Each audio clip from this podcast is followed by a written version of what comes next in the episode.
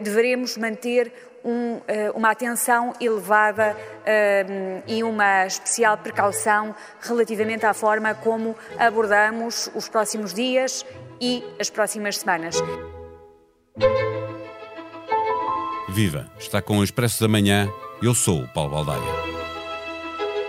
O desconfinamento a conta-gotas já levou o Primeiro-Ministro a puxar do dicionário de sinónimos para explicar a quem não tinha percebido que não podemos sair e fazer tudo. No Twitter, António Costa foi taxativo, lançando o aviso: não podemos correr riscos e deitar tudo a perder.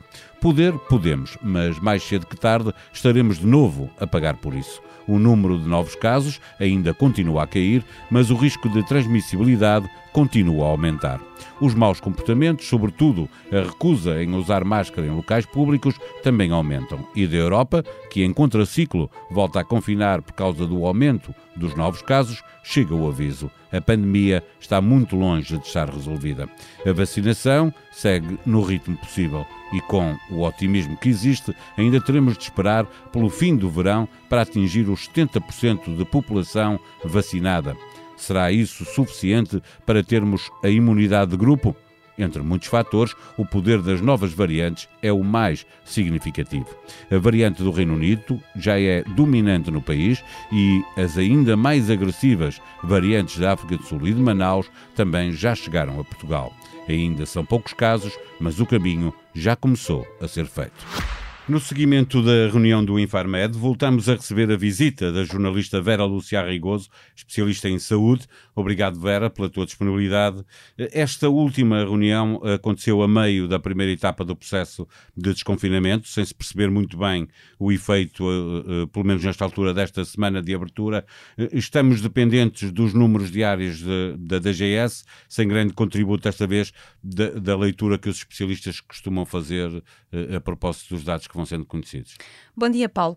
De facto, a reunião foi, a meu ver, uma, uma reunião bastante produtiva, não para o acompanhamento daquilo que tem sido o desconfinamento uh, dos portugueses, uma vez que os dados são anteriores uh, a, esta, a esta primeira etapa, digamos assim, do, de uma tentativa de reabertura da, da vida. Uh, da população, mas uh, foi importante no sentido de que ficaram esclarecidas muitas das dúvidas sobre o comportamento deste vírus, sobre os contágios, e há uh, lições uh, muito importantes que eu acho que é importante reter.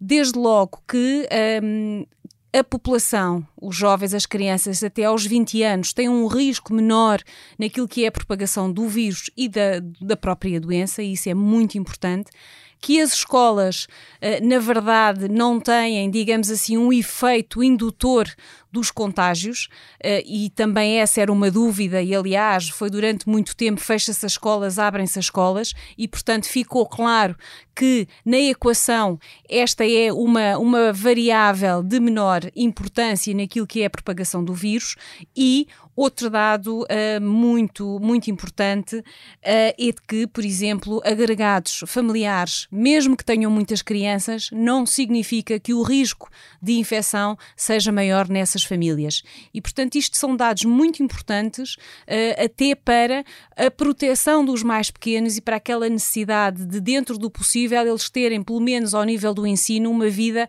aparentemente mais normal do que os crescidos, porque, na verdade, não não devem ser penalizados uh, relativamente à infecção, porque o seu papel é também ele, uh, digamos, menor quando comparado com os mais crescidos. Não devíamos ter fechado as escolas e eu pergunto, não as devemos fechar se houver uma necessidade de um retrocesso, se passarmos o RT passar o 1 e, e passarem os 120 casos uh, sobre 100 mil habitantes, não, não é necessário que se fechem as escolas, se, se houver necessidade. Será a última das medidas uma vez que conhecemos os efeitos negativos desse, dessa clausura e ficou agora provado com os estudos e com os dados que estão disponíveis que não foi e não é esse um elo importante na cadeia de transmissão. Como tal, deve ser protegido e deve manter-se o mais possível dentro da normalidade. A reunião deu-nos também outras, outros dados importantes que neste momento, a maior parte das, das infecções acontecem na faixa etária dos 20 aos 30 anos, que a mobilidade dos portugueses está a aumentar e com isso o RT também subiu, ainda não acima de um, como é o valor que faz soar as campainhas de alarme, mas há aqui um sinal de que há movimentações nesse sentido e é preciso ter muito cuidado e de que a vacinação vai ter que descer um pouco uh, daquilo que era uh, as idades mais avançadas para a faixa etária logo a partir dos 40 anos, na medida em que são estas pessoas que neste momento estão a chegar mais aos hospitais e, portanto, têm que também ser protegidas. É, cresce que a variante que nós conhecemos como variante do Reino Unido eh, está cada vez mais eh, prevalecente eh, entre todas as pessoas que, que testaram positivo. E, tudo isso são critérios que, devem, que nos devem começar desde já a ficar alerta, para, não para recuar, mas pelo menos para estar atento ao que está a acontecer. Estar muito atentos, porque porque a variante do Reino Unido, neste momento, ela tem uma prevalência de 80% no território nacional e isto fez com que os peritos dissessem atenção às fronteiras. Atenção à saída e chegada de cidadãos que vêm de, de outros destinos, porque está claro que estas variantes mais agressivas estão a ser introduzidas no país e espalham-se rapidamente. Aliás, esse é um comportamento de qualquer vírus e deste não seria diferente nem exceção. E que, portanto, se a infecção neste momento domina um vírus que é muito mais hábil a propagar-se, temos uh, as pessoas a movimentarem-se mais, temos o RT a subir, uh, é preciso estar mesmo muito atento porque uh, estamos aqui com passos que qualquer, qualquer risco que possa aqui ser colocado neste caminho pode nos obrigar a parar. A, parar. A tal quarta vaga. É verdade. Há outros, outras variantes que não têm a força da variante do, do Reino Unido, a da África do Sul e mesmo a de, de Manaus. Já há alguns casos registrados, mas são ainda muito pouco significativos em Portugal. São ainda, e o ainda aí faz toda a diferença. como te dizia Paulo, o vírus tem uma única missão: transmitir-se e propagar-se, e vai fazê-lo da forma mais eficaz. Isto significa que, à medida que forem surgindo mutações, e neste caso variantes que são mais capazes de se expandirem e de se propagarem, elas tornam-se dominantes. E, portanto, nós começámos por ter a variante do Reino Unido, ela fez o seu caminho, mas nada nos garante que as variantes que aí vêm e que nós já temos essa presença, já há este pé, digamos assim, em território nacional de variantes da África do Sul e até das duas variantes que preocupam no Brasil, uh, nomeadamente a variante de Manaus, elas estão a começar a fazer a sua progressão no território nacional e, são ainda e o caminho é que seja dominante. Que a, que a do Reino Unido. Não? São ainda mais perigosas porque a juntar à maior capacidade de infecção e de provocar doença grave têm outra característica perigosíssima. Elas conseguem, de alguma forma, aparentemente é isso que existe, inibir algum do efeito protetor da vacina. E, portanto,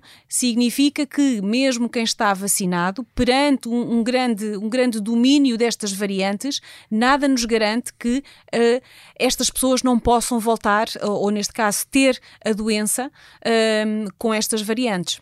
Eh, uma outra uh, notícia uh, que deixa Portugal bem, porque estamos em contraciclo, nós estamos melhor do que na Europa, isso é bom, obviamente, quando, quando, estávamos, quando éramos os piores isso era mau, mas há aqui também um risco ao qual temos de estar muito atentos. É, se as coisas estão muito mal lá fora, e começam a estar em alguns países, também por isso temos que estar alerta, porque há um risco de fazer uma espécie de ricochete e voltar outra vez para cá, por causa da mobilidade da, da, das pessoas. Sim, e nós temos uma lição do passado que deve ter ficado pelo menos bem aprendida, é de que nós temos de alguma forma algumas semanas de atraso na evolução da, da infecção em relação ao resto da Europa. Foi sempre assim uh, e, portanto, pode voltar a repetir-se e isto significa que lá está, dei o alerta para a movimentação uh, nas fronteiras e, no, e, portanto, ao nível dos aeroportos de uh, aquela movimentação maior do vírus nesses países acabar por também chegar a Portugal dentro de algumas semanas. Foi sendo assim uh, nos outros momentos, esperemos que não volte a ser, mas para isso contribui, temos todos que manter, uh, manter a vigilância, manter os cuidados e estar bastante atentos, porque Essa... os primeiros sinais não são abonatórios. Essa é a última questão que eu tenho para te colocar. Carla, Carla Nunes, da, da Escola Nacional de Saúde Pública, uh, fez saber que nos últimos dias já se verificava um ligeiro aumento dos piores comportamentos, nomeadamente no que toca uh, à utilização da máscara quando as pessoas estão em locais uh, públicos. As consequências deste tipo de comportamentos, quando é que nós as vamos sentir, que é para as pessoas perceberem que uh, vão mesmo precisar de voltar aos bons comportamentos? Eu acho que já estamos a sentir. E porquê? Porque no dia 17 tínhamos já um RT uh, de 0,92 estávamos abaixo dos 90, já estamos acima dos 90 e dos 0,92 a 1 pode ser um caminho uh, muito curto. Uh, normalmente a infecção tem um, um, período de 14 dias entre o que acontece e o que uh, vem a seguir, e portanto aquilo que nós estamos a fazer hoje, nas próximas semanas, pode vir a ter um resultado e a estar à vista. Portanto, os próximos 14 dias, digamos assim, vão ser, vão ser decisivos para vermos o que é que estes maus comportamentos que estão já a ser identificados podem ter como consequência na propagação do vírus. Na Tribuna Express pode ler Supremo condena Benfica por não prevenir murros, pontapés e arremesso de garrafas dos no-name boys à gente da PSP. As agressões ocorreram no Estádio da Luz e nas imediações do recinto antes, durante e após o clássico, com o Futebol Clube do Porto a contar para a trigésima jornada da época 2017-2018. Ainda no mundo do futebol, o Tribunal Arbitral do Desporto suspendeu o castigo de um jogo a palhinha, mas não o quinto cartão amarelo. Desta forma, o TAD apagou sem qualquer sanção os quatro amarelos que o jogador do Sporting já tinha visto. E tudo volta à estaca zero. Em blitz.pt, os The Gift comparam o algoritmo do Facebook à Inquisição, afirmando que não sabem quem chumba e porque não chegam os posts deles aos 375 mil amigos que têm naquela rede social. A produção multimédia deste episódio foi de Ruben Tiago Pereira. Voltamos amanhã. Tenham um bom dia.